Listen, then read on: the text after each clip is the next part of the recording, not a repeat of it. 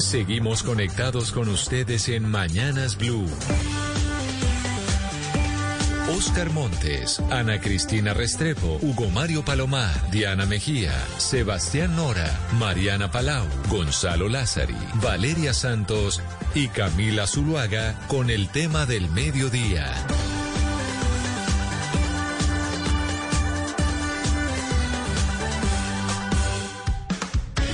12 del día, 17 minutos. Aquí seguimos conectados con ustedes en Mañanas Blue. Saludamos de una vez a nuestros televidentes en el Facebook Live que se conectan a través de la cuenta de Blue Radio Colombia en Facebook y también a nuestros televidentes en Noticias Caracol Ahora, el primer canal digital de noticias en Colombia.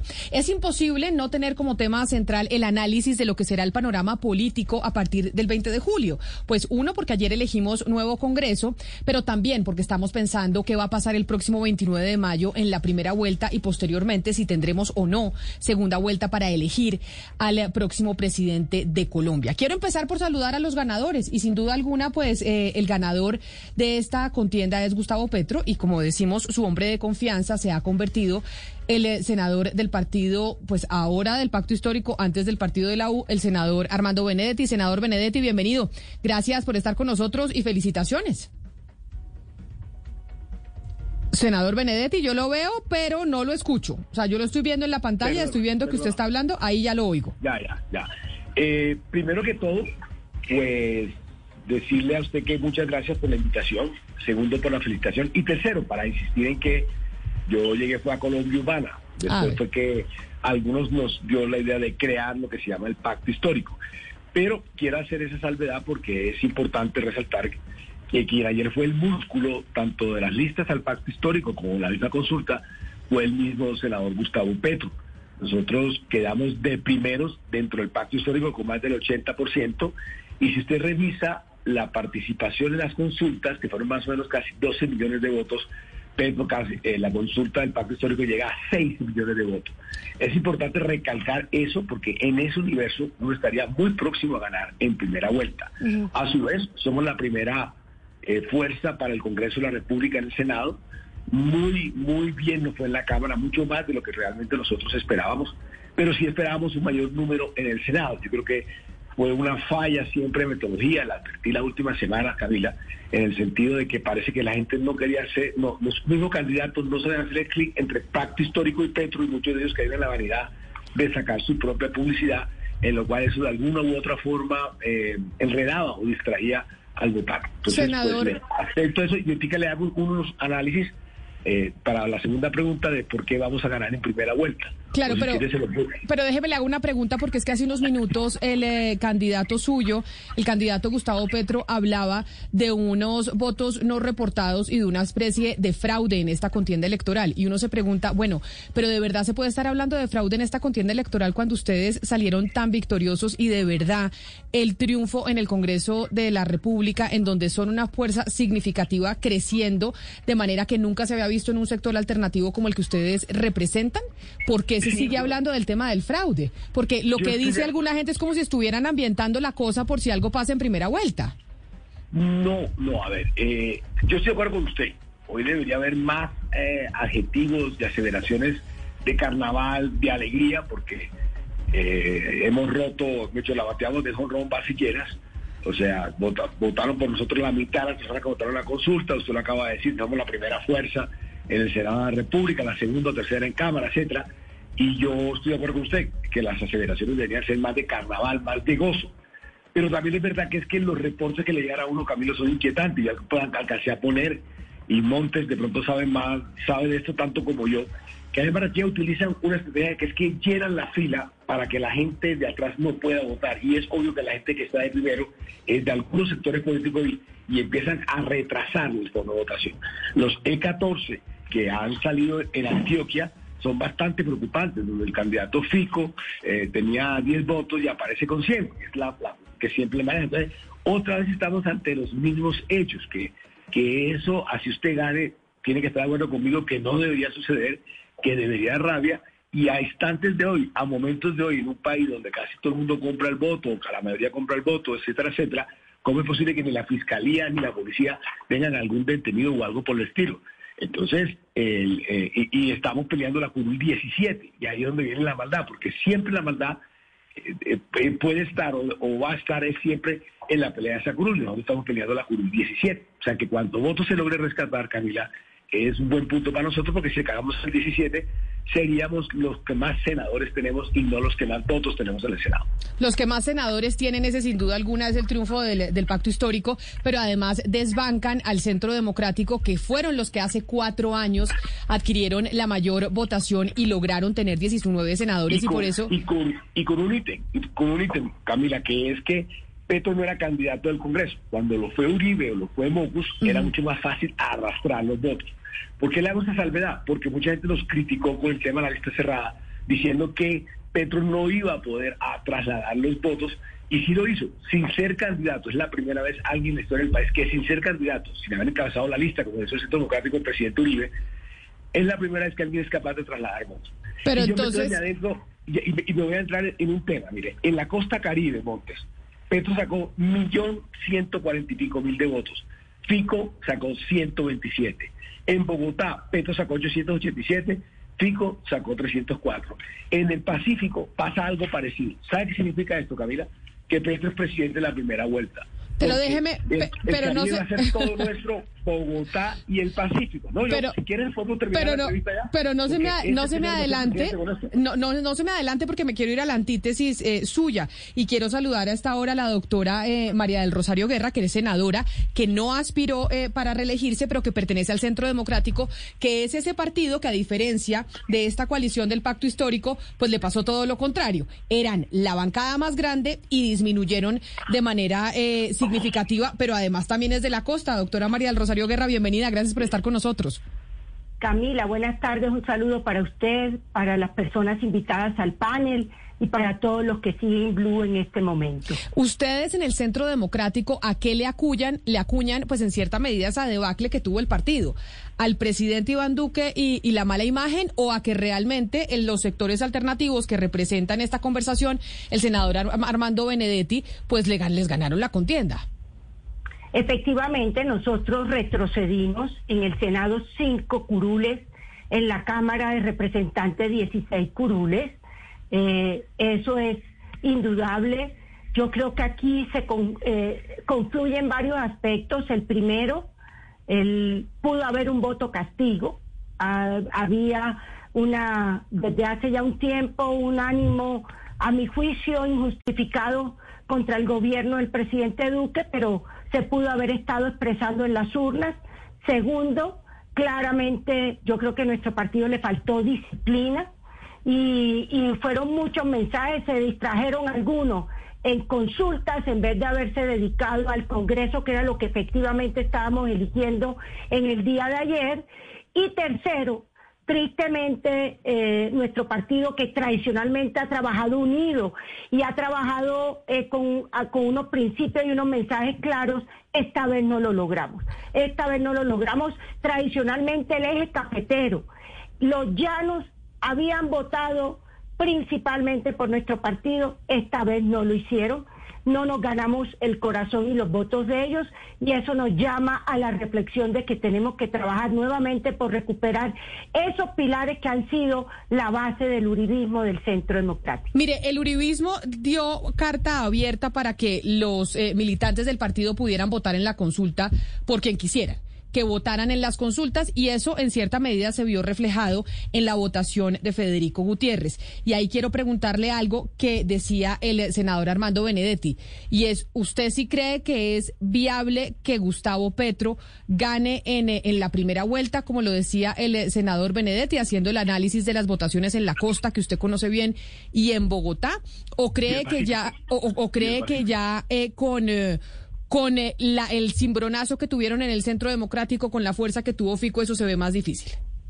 Yo no lo veo tan fácil que gane en primera vuelta, entre otras cosas, porque en la consulta de hace cuatro años Gustavo Petro sacó cerca eh, de cuatro millones ochocientos mil votos. En esta de ayer sacó menos que hace cuatro años en la consulta. La que sí hay que destacar es el resultado de Francia Márquez, que me parece bastante destacado por ser mujer, por ser líder social y por ser mujer afro.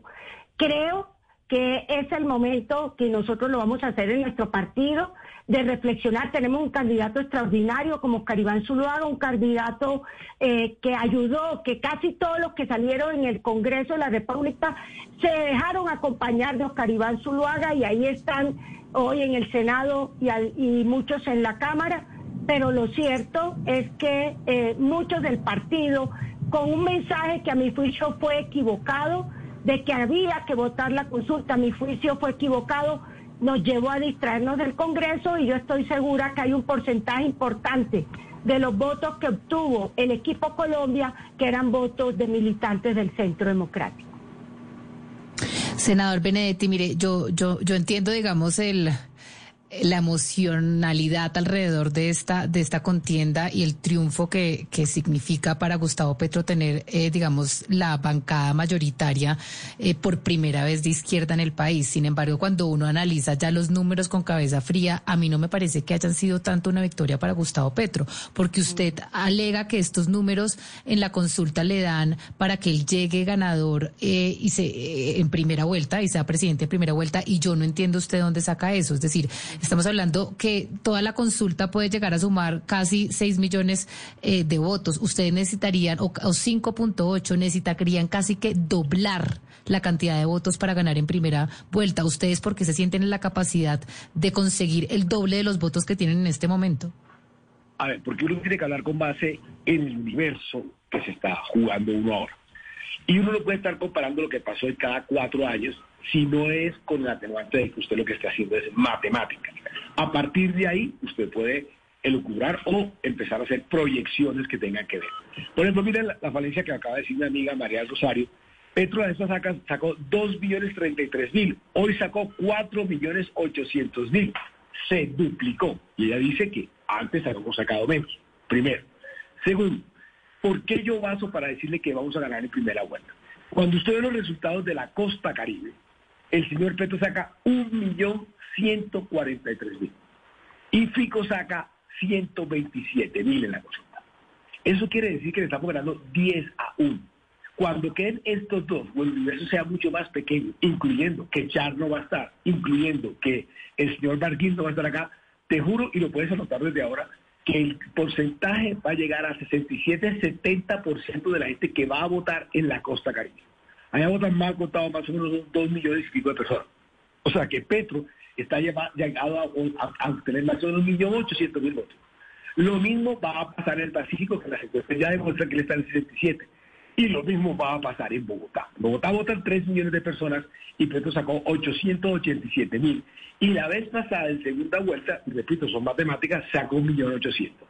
Si tú tienes políticamente hablando en votos, llegando al 70%, lo que es el Caribe, Bogotá y el Pacífico, no tienes nada que hacer como contendor. Y yo no veo un pico Gutiérrez en la costa Caribe, y ojalá Monte me, me, me corrija si es así, yo no veo ningún pico Gutiérrez subiendo en la costa caribe. De los 127 mil votos que sacó, que es una cosa paupérrima, vergonzosa, te lo juro que va a bajar de los 100 mil. Pero y en el Pacífico ni se diga, porque allá el tema de la región paisa y como ellos se desempeñan, etcétera, etcétera, no cala, ni mucho menos en Bogotá. Eso sin hablarte que en el eje cafetero podemos salir a buscar el empate y que en Antioquia nos gane, pero no por mucha diferencia, y que en el oriente del país es posible que nos coja una, una pequeña ventaja. Pero aquí, lo que es Pacífico, Bogotá y Caribe, te lo estoy diciendo desde ahora para que lo anotes, le vamos a meter 7-3 a Pico. pero en la consulta equipo Colombia había dos del Caribe, acuérdate, Alejandro por eso, por eso te estoy diciendo que esos votos serían... No podía esperar que Federico ganara eh, en el Caribe. Pero, es al revés, es al revés, María Rosario, porque esos votos se vienen para acá. ¿Tú te imaginas a la gente de Barranquilla votando por Fico Gutiérrez? Ja, ja, ja, ja. ¿Tú te imaginas a la gente de Córdoba votando por Fico Gutiérrez? Que usa que ya no quieren mucho los países porque se han cogido las tierras, lo han esclavizado y todo. No votan. Los que votaron por equipo Colombia por Petro no votan. En, en Barranquilla, mi ciudad, lo que hubo fue ríos de plata. Allá el candidato no se gastó menos, para que me oigan mis compañeros, menos de 15 mil, 20 mil millones de pesos en solo Barranquilla. La gente que votó con, con, con Chávez, punto de la plata, de la maquinaria. Y esos 500 mil, te lo puedo jurar y te apuesto la plata que tú quieras que se van para Petro. O Pero, que diga Ponte, Ponte, ganó, se va. Pacifico Gutiérrez, ja, ja, ja, ja. Aquí tenemos ja, ja, ja. No me ganan ni un voto. Pero mire, aquí tenemos varias voces, varias, varias voces importantes invitadas el día de hoy que hacen parte del Congreso actual y que además pues decidieron no aspirar nuevamente para reelegirse en el legislativo. Y quiero entonces, tengo dos voces de la costa, quiero sumar una voz de Bogotá, que es eh, del Partido Cambio Radical, pero que estuvo haciéndole campaña a Alejandro Gaviria en la coalición de la esperanza, que no le fue nada bien, y es el senador Germán Barón. Senador Barón, bienvenido a esta conversación. Gracias a usted también por sumarse. Muchas gracias por la invitación, Camila. Saludo a la audiencia y saludo a quienes como senadores están acompañándola y a quienes están en el panel.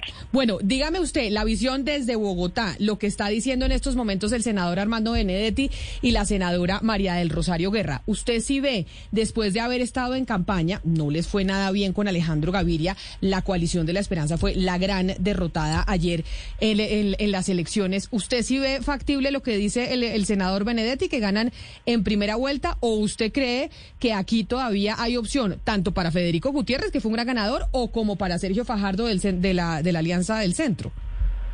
Yo diría tres cosas. La primera de ellas, eh, creo que Sergio Fajardo eh, difícilmente va a tener opción.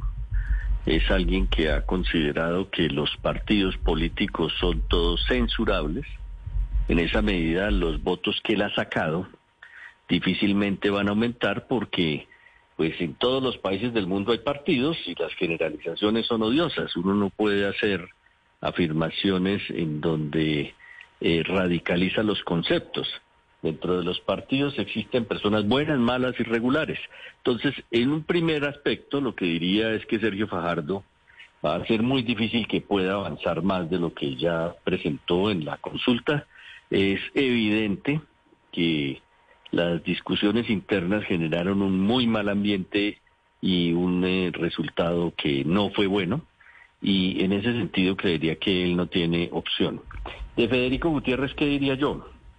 Que eh, tiene una gran opción, saca una votación y se convierte en una nueva figura política que está llamada a enfrentar a Gustavo Petro que tiene un recorrido en la alcaldía, lo que le da una experiencia pública y que obviamente tiene la capacidad de aglutinar.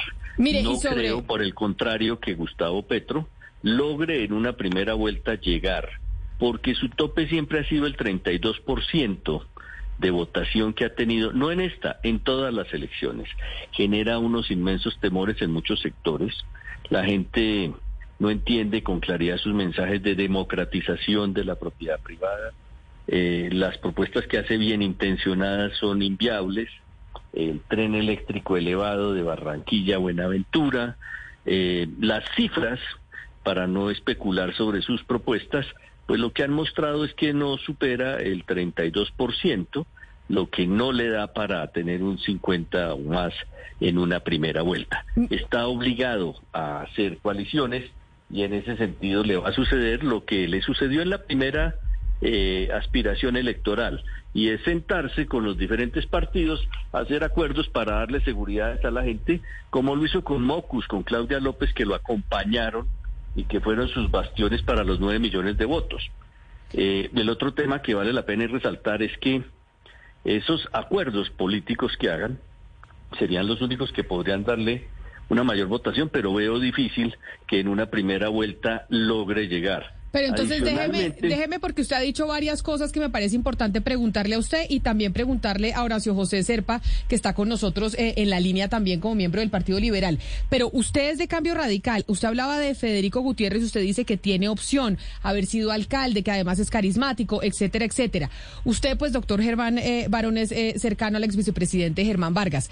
¿Es cierto el análisis entonces que con esa votación que tuvo Federico Gutiérrez ya podemos descartar el tema de que Germán Vargas se vaya a lanzar a la presidencia, porque esta, eh, eh, esta, este asunto de la presidencia de Germán Vargas era si la derecha estaba un poco debilitada. ¿Podríamos decir, y usted coincide en que ya es bien difícil que se lance? No, yo no puedo hacer ese análisis que será el resultado de una decisión de bancada mayoritaria que se llevará a cabo antes del viernes y en donde miraremos todos los escenarios. Yo no me atrevo a dar ningún tipo de resultado sobre una decisión que es colegiada y que no me concierne a mí pronunciarme como si fuera el representante de ellos, de tal manera que eso se sabrá antes del jueves, me imagino que tendremos esa reunión de bancada. Segundo, eh, creo, como, como le decía, que no va a pasar de ese 32% mientras haga unos acuerdos programáticos que le permitan sumar otras fuerzas adicionales y en ese sentido en la primera vuelta Gustavo Petro no llega a la presidencia de la República, sin dejar de reconocer que es un éxito porque es una fuerza alternativa, como usted lo decía, que logra una representación muy importante en lo que es el Senado de la República y la Cámara de Representantes. Y ahora déjeme saludar ahora a José José Serpa, que también está con nosotros en la línea, que tampoco vuelve al, Congreso de la República por decisión propia el próximo 20 de julio, preguntándole, senador, sobre el Partido Liberal.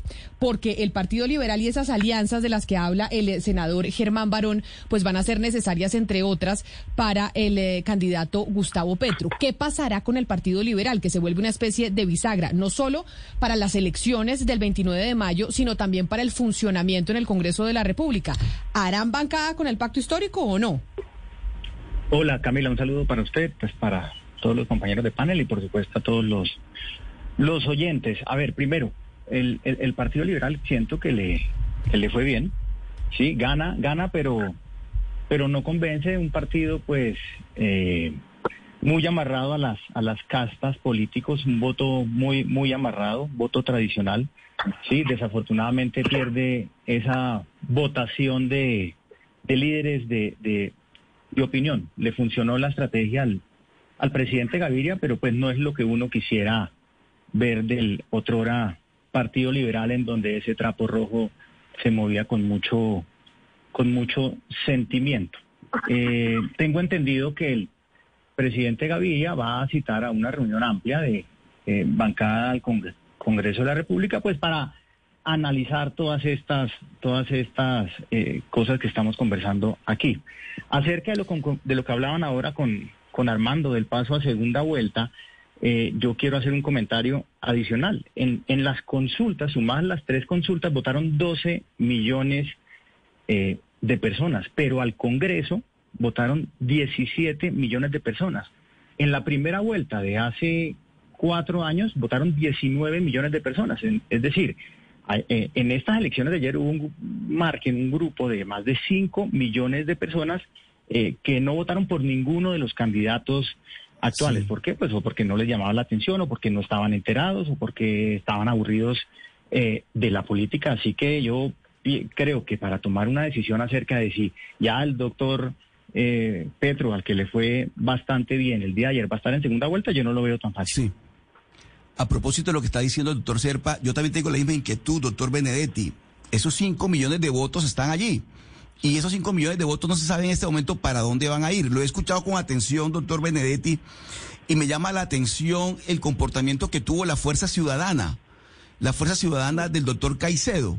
Es decir, ustedes, según sus cuentas, de haber contado con el doctor Caicedo en el pacto histórico y con su movimiento, les, los números serían mucho mejores hoy en día.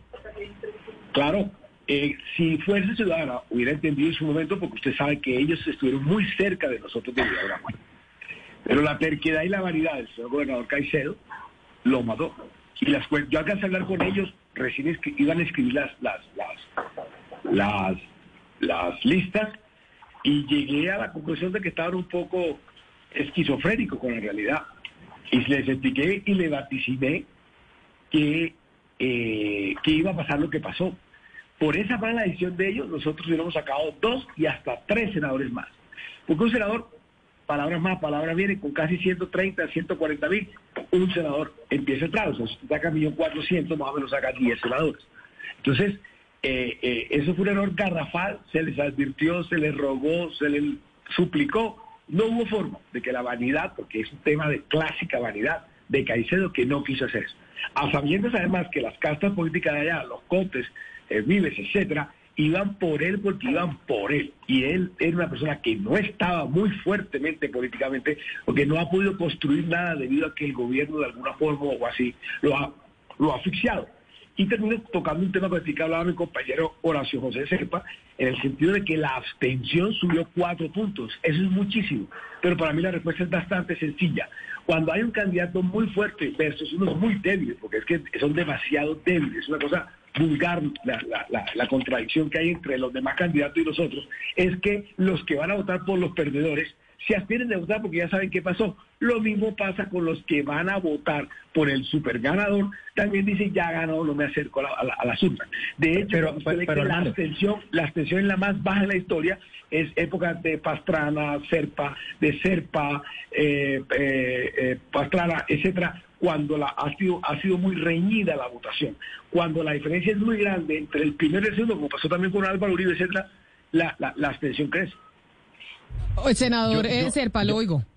No, no, yo, yo no lo veo así. O sea, digamos, está el fenómeno de la abstención que creció por, seguramente por el rechazo, por los escándalos, por el cansancio, por las ganas de cambio, etcétera. Sí. Eh, pero, pero hubo 5 millones de votantes, 5 millones de votantes al Congreso que no se pronunciaron en las consultas, que ninguno de los candidatos los Pero- sedujo. pero Sí, y esa es una cosa, total, El año- una cosa el año totalmente fue- diferente. Si yo soy petrista, si soy un voto voto duro petrista, yo voto por Petro. Sí, yo Pero, voto a por ver, Petro, voto por, ver, voto por el pacto. pero Y esa, y análisis- esa creo que es una, una diferencia que hay que tener en cuenta. No, pero, pero es una diferencia con el perdón tuyo fuera de todo análisis. Hace un año pasó exactamente igual. Votaron 18 y 13, y, eh, 18 por, por el Congreso y 13 por, por la consulta. Desde que tenemos consulta siempre pasa eso. Porque la gente no está interesada en la consulta. Porque el hombre del barrio está primero tratando de solucionar su primer problema con la persona que más se le ha acercado a su barrio, que es el congresista. No le interesa. O sea, que ese análisis no da lugar, porque lo mismo pasó hace cuatro años. Pero entonces, mire, usted decía, senador eh, Benedetti, cuando le preguntaba a mi compañero Oscar Montes sobre el tema de Fuerza Ciudadana, que la terquedad y la vanidad de Caicedo, pues fue lo que los eh, terminó sacando del umbral y no llegando al Congreso de la República. Y una de las coaliciones en donde vimos pues mucha terquedad y vanidad fue la de la Centro Esperanza y por eso quiero saludar a la senadora del Partido Verde, Juanita Gobertus, que también estuvo con la campaña de Alejandro Gaviria, senado, eh, representante Juanita Gobertus. Bienvenida, usted también mil gracias por sumarse a esta conversación de personas que se van del Congreso, que ya no vuelven al Congreso de la República y que fueron voces cantantes sin lugar a dudas en estos eh, cuatro años. Esa votación del partido, de la coalición Centro Esperanza, ¿se va a ir toda para donde Fajardo o como dice Armando Benedetti, hay unos que pueden terminar en donde Gustavo Petro que le dan el triunfo para primera vuelta? Camila, buen día, muchísimas gracias por esta invitación. Un saludo para toda la mesa de trabajo, mis colegas del panel y a la audiencia de Blue de este mediodía. Bueno, lo primero es eh, decir algo que creo que es lo obvio, pero es importante reiterarlo. Yo creo que efectivamente el pacto histórico es el triunfador de la jornada, tanto en la consulta presidencial como en los resultados del Congreso. Eso no implica que la tenga ganada. Si uno mira la dispersión del Congreso de la República, más o menos con 16 curules, un 15% distribuido en distintos partidos, muestra que para poder gobernar y en particular para poder ganar le falta todavía, digamos, aglutinar distintos sectores. Yo soy mucho menos, eh, digamos, no, no creo en la visión triunfalista del senador Benedetti de que ya tengan eh, un triunfo en primera vuelta, reconociendo, insisto, en que tuvieron ayer una jornada extraordinaria. Eh, nosotros en la Centro Esperanza sin duda perdimos, es evidente, perdimos en la consulta presidencial a pesar de que los resultados en el Congreso fueron muy importantes. Eh, la Centro Esperanza crece en la bancada respecto de lo que teníamos en el verde en el Senado, cinco curules. En el caso eh, de la bancada de Cámara crecemos en cuatro curules adicionales, es decir, ahí hay unos pues digamos unos unos aumentos importantes para un partido que sin duda tuvo eh, divisiones, que yo creo que cometió errores y a pesar de ello eh, fue capaz de crecer. Creo Senadora Gobertus, pe- pero entonces hablemos de, de eso. E- Es decir, hay un crecimiento en el Congreso, pero hay, digamos, un- una caída, pues, o, o un golpe muy duro en la consulta. ¿Cómo capitalizar ese aprendizaje de aquí a la primera vuelta? Es decir, estos, este aprendizaje tan duro, ¿cómo capitalizarlo? Pues Ana Cristina, iba para allá. Yo realmente creo, por lo menos en, en mi lectura de, de hoy, es un día justamente de reflexión. Yo creo que cuando hay derrotas como estas, y sin duda la Centroesperanza sale derrotada, hay que reflexionar. Mi reflexión personal va en que creo que este es un escenario profundamente marcado electoralmente por dos emociones muy negativas. Una emoción muy fuerte de indignación, eh, de deseo de cambio, incluso a cualquier costo, de romper el establecimiento, las instituciones, no importa lo que esté en riesgo. Y otra emoción que termina canalizando Fico, a pesar de que, mm, digamos, no tenga que decir mucho, simplemente por el hecho de estar ahí y controvertir en teoría a Petro o tratar de ser contestatario a Petro, que es una emoción de miedo de miedo en contra de ese cambio, de miedo de sentir pues que no se va a venir el castrochavismo. Y en esa mitad nosotros desde la Centro Esperanza tratamos de hacer un ejercicio, fracasado sin duda, eh, de tratar de poner sobre la mesa una emoción positiva, de decir, tratemos de, de, lograr mostrar que este país sí puede hacer un cambio responsable, con muchos errores, sobra decirlo, yo no, no vengo aquí a de ninguna manera blanquear un proceso lleno de tensiones, contradicciones, peleas internas, eh, vueltas públicas que fueron errores absolutos, pero sí creo que estamos en un escenario en gran medida por la devastación social y económica que deja la pandemia, pero también hay que decirlo porque Colombia venía en un proceso positivo de reducción de la pobreza, pero muy lento en términos de lucha contra la desigualdad que hace que se canalice una, una digamos, un, nivel de, indignación y de rabia que canaliza muy bien el pacto histórico y que se ve en los resultados electorales de, ayer. Eh, parte de los resultados que vemos al Congreso, por ejemplo, es gente talentosísima de los distintos partidos. Aquí ni siquiera estoy hablando de un partido en particular que habían hecho, estaban buscando repetir en la Cámara de Representantes y habían hecho un ejercicio muy positivo como José Daniel López, como Mauricio Toro, como Juan Fernando Reyes Curi, como Gabriel Santos se queman y se demuestra que el digamos da mucho más rédito en este momento el trabajo de influencers, ¿no? El mayor votado incluso de mi lista Centro Esperanza es un youtuber, o sea, hay realmente, yo creo, un quiebre en términos, digamos, de, de un momento mucho más ávido de populismos y de búsqueda un poco como de trámite de estas emociones, insisto, en términos de García Villegas, eh, eh, mucho más negativas y tristes, eh, que creo es a lo que nos estamos enfrentando. Yo por eso, sin duda, trabajaré por la unión del centro. estuve en la campaña de Alejandro Gaviria, como él lo dijo ayer, estamos a disposición de unirnos en torno a, a Sergio Fajardo, que ganó esta, esta consulta pero tendremos que hacer mucho más, porque en esa diferencia de esos 7 millones de votos, eh, yo creo que ahí el, el elefante en el salón, pues es Rodolfo Hernández. Y Rodolfo ha hecho antisistema, eh, lo que quiere justamente es en contra de los políticos tradicionales y yo creo que la pregunta es si él va a ser capaz de no solo capitalizar esos 5 o 7 millones de votos que están pendientes respecto de la primera y la segunda vuelta hace cuatro años, sino además de disputarle a Petro esa, ese discurso antisistema eh, que creo que es el que la gente en este momento tristemente está más dispuesta a consumir. Senador Benedetti, ¿ustedes no creen que el, eh, el señor Rodolfo Hernández, candidato que marca muy bien en las encuestas, que si bien no estuvo de protagonista por, en esta contienda porque no participó en ninguna consulta, no puede llegar a ser un jugador eh, relevante que no les garantice a ustedes ese triunfalismo en primera vuelta, como dice la representante Gobertus? El eh, él solamente sacó dos congresistas. Una persona que saca dos congresistas, ¿cree usted que tiene alguna...? Pero que no tenía lista, ¿o sí tenía lista el señor Rodolfo Hernández? Tenía lista, diciendo que dos congresistas, solamente dos congresistas. Uno de Cámara y el otro, dos de Cámara que todo el mundo Dos de Cámara y el senador más votado de la Centro Esperanza. Eh, bueno, por eso, pero pero te repito, son dos congresistas. O sea, si eso va suma más que 16, estamos con el mundo al revés. Además, a él me parece a mí, con el perdón de él, que la edad avanzada que tiene y por su comportamiento muchas veces parece que tuviera Alzheimer. No puede venir a Bogotá porque se le sube la presión. Yo quisiera que él nos diera primero un dictamen clínico, a ver si él de verdad, verdad, y de salud mental, si es verdad que él puede asumir esto o no puede asumir esto. Porque le repito, muchos expertos, debido a sus comportamientos, sugieren que puede tener una Alzheimer. Y las cosas que a veces dice que no sabe dónde queda bichada, ni qué es bichada, etcétera, etcétera, son cosas bastante eh, delirantes. Pero eso será motivo de otro debate. Yo lo que sí quiero hoy acostumbrar a las personas que nos están escuchando, Camila, es que no hay derecho a que hagan un tipo de análisis como lo están haciendo algunas personas aquí. Por ejemplo, mencionó a Juanita Goberto. O sea, hablan de una especie como de futurología sin haber recorrido el país. Aquí ninguno de ellos, sumado todos ellos, los que están aquí conmigo en este debate, no se recorrieron este año lo que las 51 municipios que yo me recorrí en este año.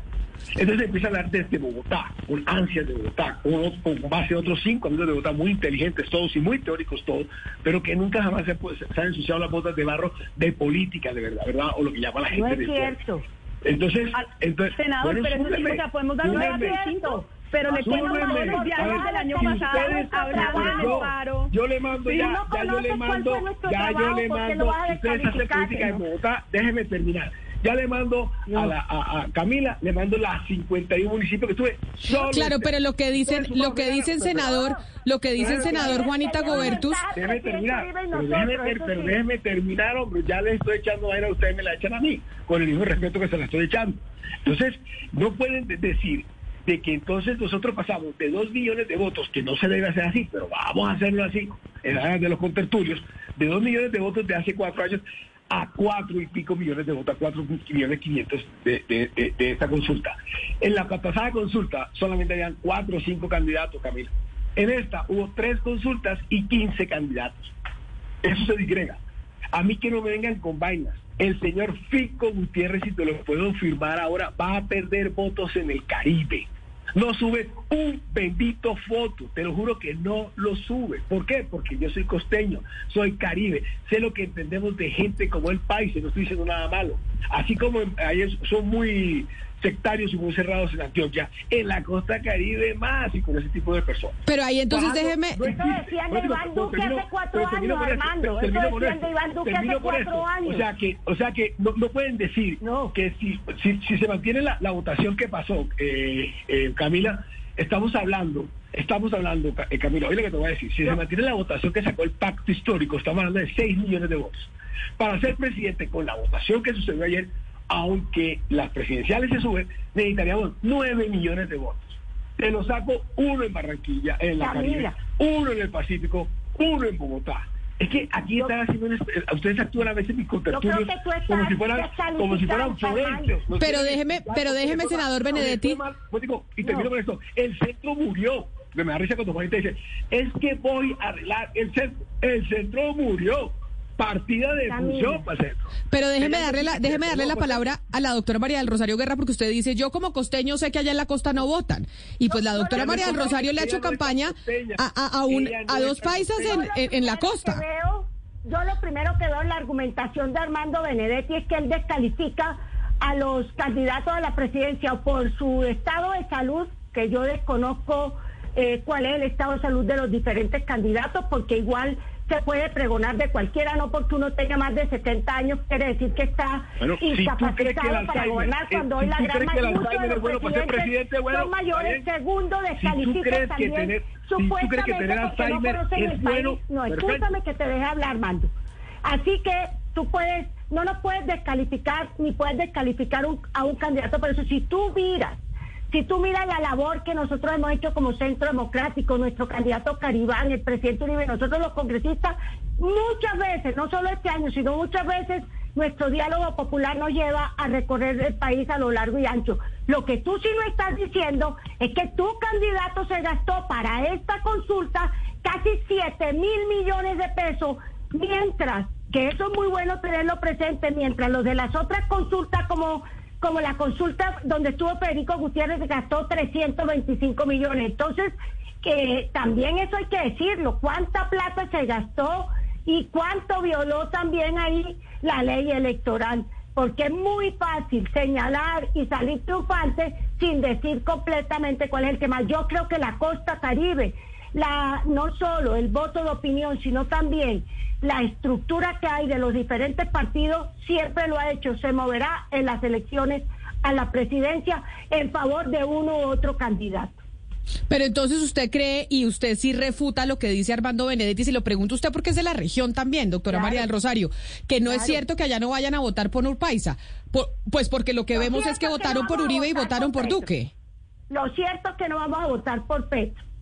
Eh, yo lo, cierto es que lo vamos a votar por Petro, yo no puedo meter la mano por otro partido, pero nuestro partido tiene su candidato que es Oscar Iván Zuluaga y seguiremos dando la batalla y así como hace cuatro años la costa también votó por Duque, como votaron a lo largo ancho del país, que, que tuvo eh, al final 10 millones de votos en la segunda vuelta y en la primera vuelta un número importante de votos.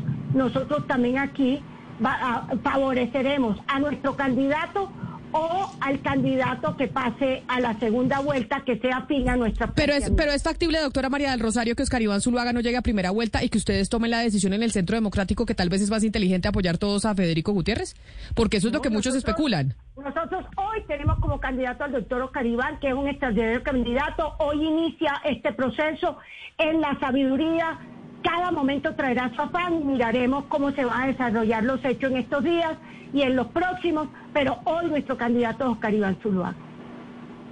Y no podemos, Camila, terminar este programa sin preguntarle al senador Benedetti por ese factor determinante para ustedes en la izquierda, en el pacto histórico, que sería una vicepresidencia de Francia Márquez. ¿Qué está pasando alrededor de eso? ¿Le van a cumplir o no la promesa a Francia Márquez de que sea la vicepresidenta de Gustavo Petro? Es una pregunta bastante álgida. No le niego que sea un, tema de confrontación interna de cada uno, ni siquiera para expresarla entre las personas. Aquí lo importante es, ya que usted lo dice, es que Francia Márquez sacó más votos que, que Fajardo. ¿Ok?